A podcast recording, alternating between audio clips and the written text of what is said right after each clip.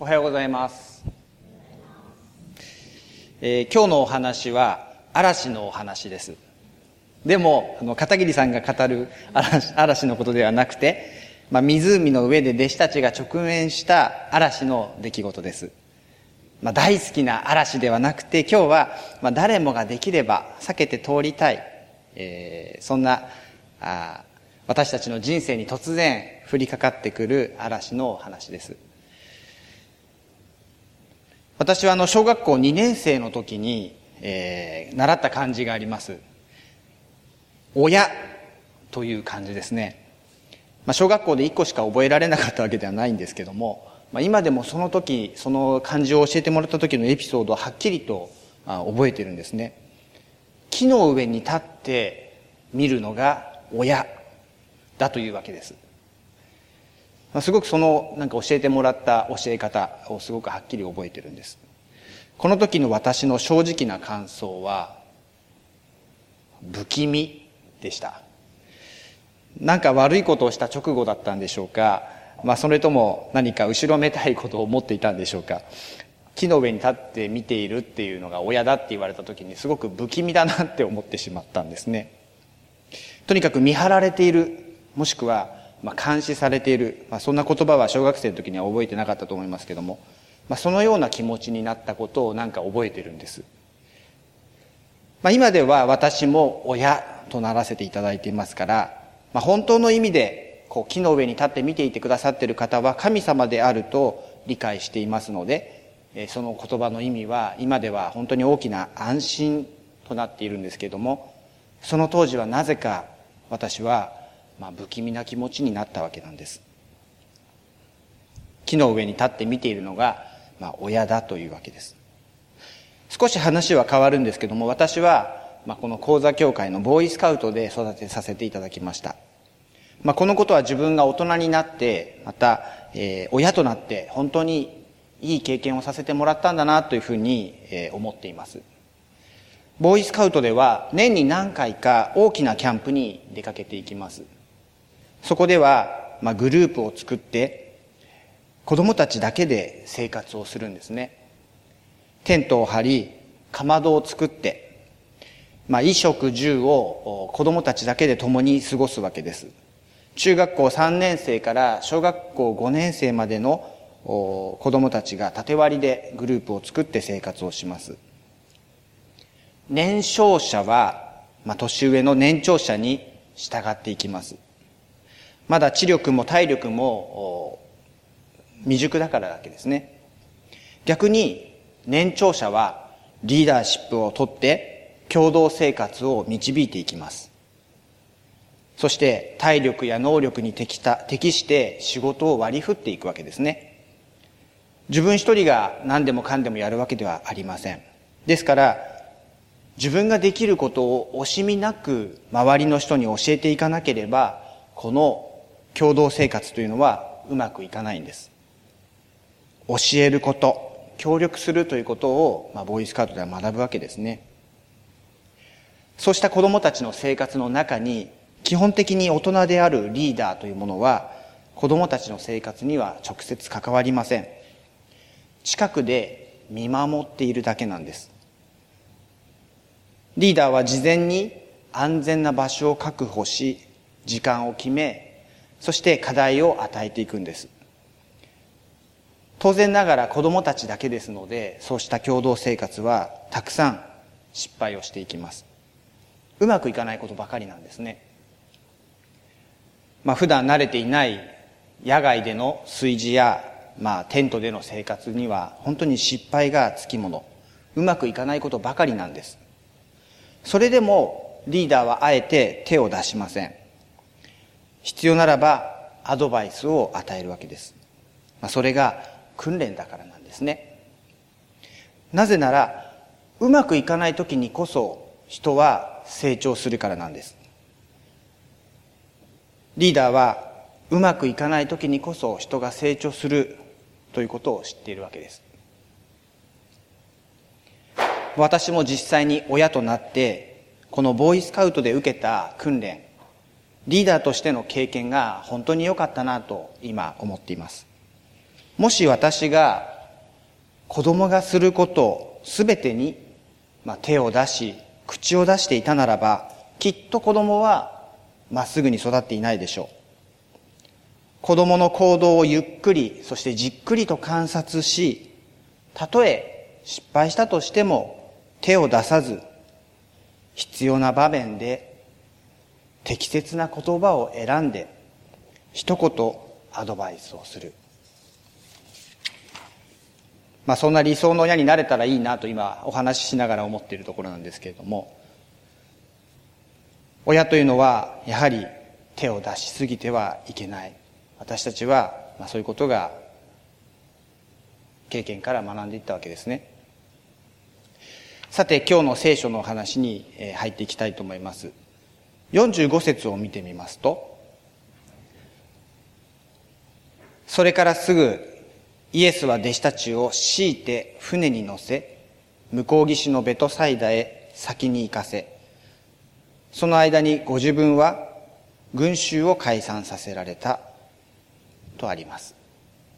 この「それからすぐ」ということはその前の以前お話しさせていただきました5つのパンと2匹の魚で5000人もの人をお腹を満たしたという出来事です。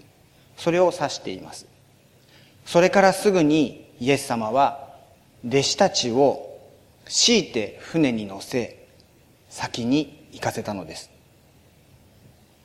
強いて船に乗せ先に行かせた。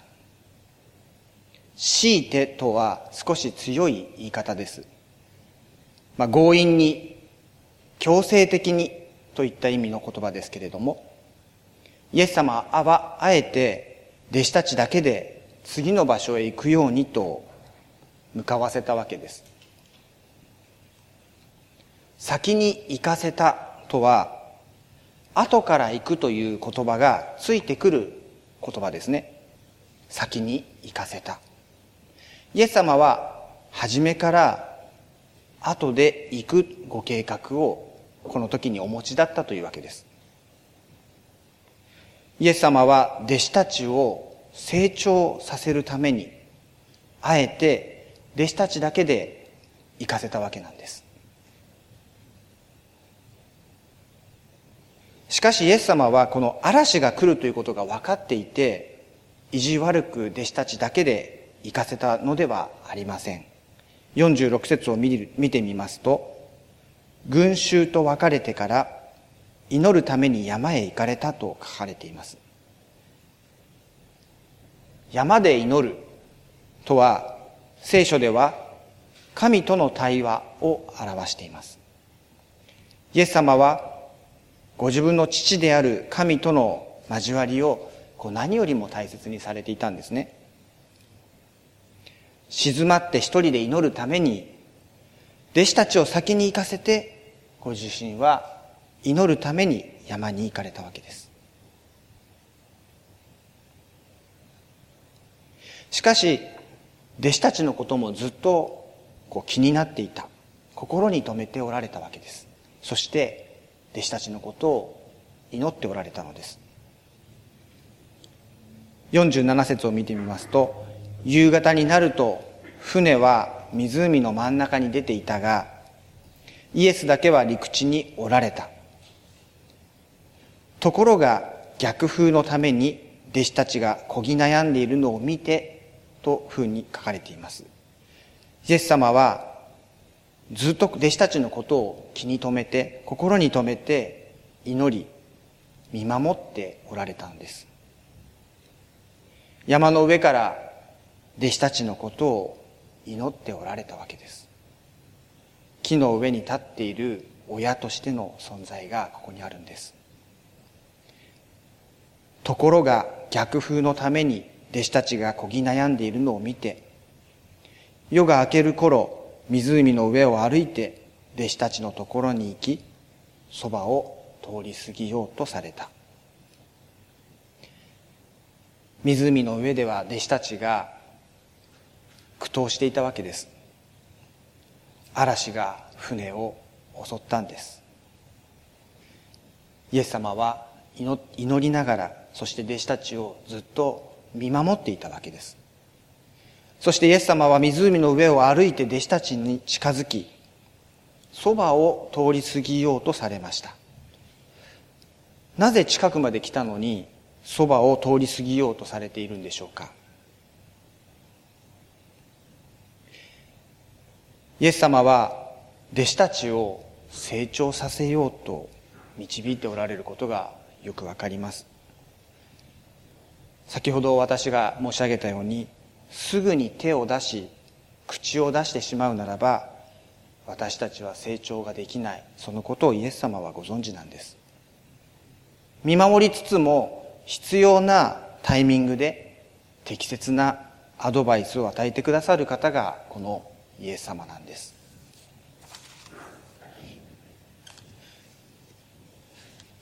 しかし一方の弟子たちはもはやそれどころではなかったんです。もういっぱいいっぱいになっていたんです。それには次のことが考えられると思います。逆風にこぎ悩まされていた。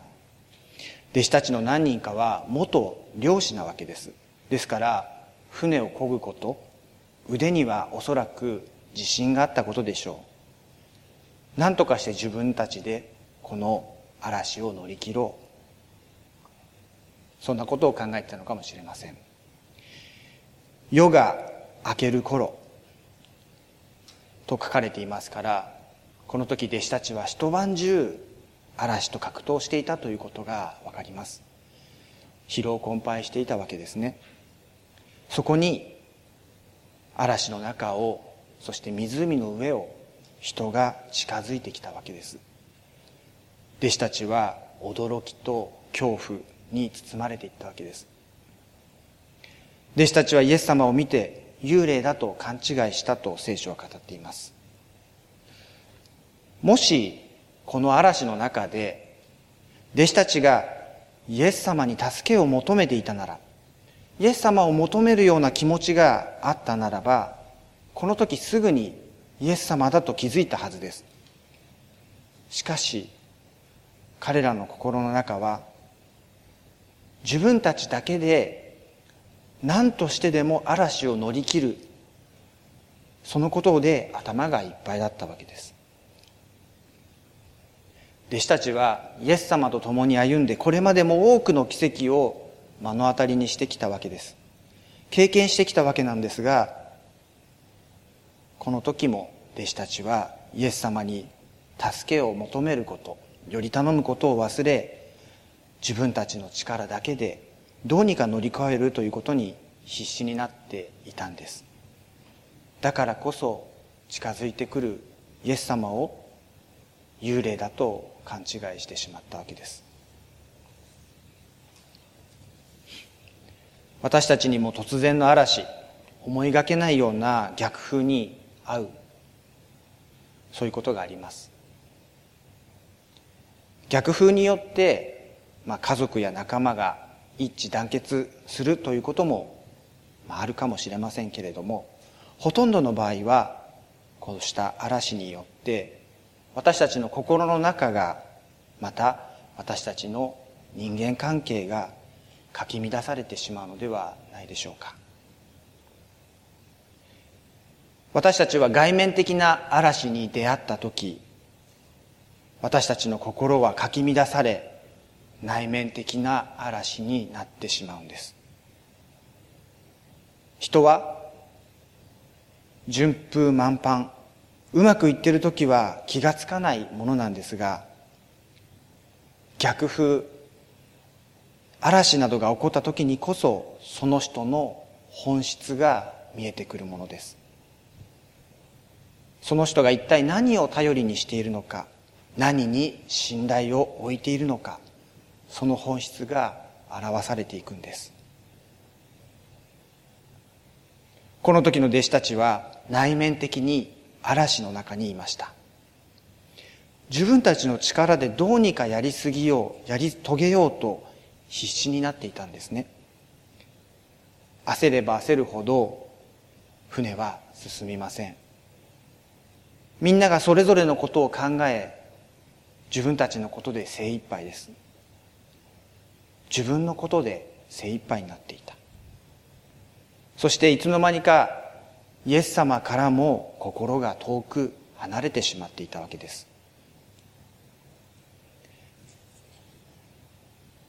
子供が遊びに夢中になるあまり母親の存在を忘れふと不安になって振り返り母親の存在を確認するとまた安心して再び遊びに戻るということがよくあります。この時の弟子たちは必死になるあまりイエス様を求めることを忘れてしまった。助けを求めること忘れてしまったわけです。その証拠に49節を見ますと弟子たちはイエスが古城を歩いておられるのを見て幽霊だと思い大声で叫んだわけです。もしイエス様の存在を弟子たちが思い起こしていたならばまっすぐにイエス様だと気づいたはずです。どんなに私たちは離れていてもその人を見つけることができるようにイエス様の存在を感じることが弟子たちにはできたはずなんです。しかし自分たちの力に頼りどうにかしようとするあまりそうした助けでさえも正しく見分けることができなくなっていたわけです。その前のパンの奇跡を目の当たりにした弟子たちでしたけれども心が鈍くなっていたわけです。それに対してイエス様は弟子たちに呼びかけています。安心しなさい。私だ。私たちの今の聖書では安心しなさいという言葉で訳されていますが私たちが使ってた以前の口語訳という聖書ではしっかりしなさいというふうに訳されていました。弟子たちを勇気づける言葉ですね。激励するような言葉です。しっかりしなさい。私だ。また勇気を出しなさいとも訳せる言葉であります。安心しなさい。私だ。しっかりしなさい。また勇気を出しなさい。そういった言葉をイエス様は弟子たちに投げかけられたんです。弟子たちはハッとした瞬間に内面的な嵐がやみました。そしてイエス様が船に乗り込まれた途端外面的な嵐まで止んだわけです。私たちの人生にも突然逆風や嵐が襲うことがあります。しかし嵐の時にこそ自分だけの力により頼もうとするのではなく落ち着いて静まり自分を見守ってくださる方の存在を感じることが大切ではないでしょうか。盲目的により頼めというわけではありません。本当の意味で私たちのことを見守りそして育てようとされているお方の声を聞くということなんです。今日は53節以降も読んでいただきました。そこには弟子たちとは対照的にただひたすらにイエス様を求めるゲネサレトの人々がいることが記されています。このゲネサレトという地名は初めて出てくる地名です。イエス様がまだ行ったことのない場所。遠くからイエス様の噂が流れそして癒してほしいあまりに素直にイエス様を求めた人たちがここに描かれています。面白いのはベトサイダに向かっていたはずの弟子たちがゲネサレトに着いたということなんです。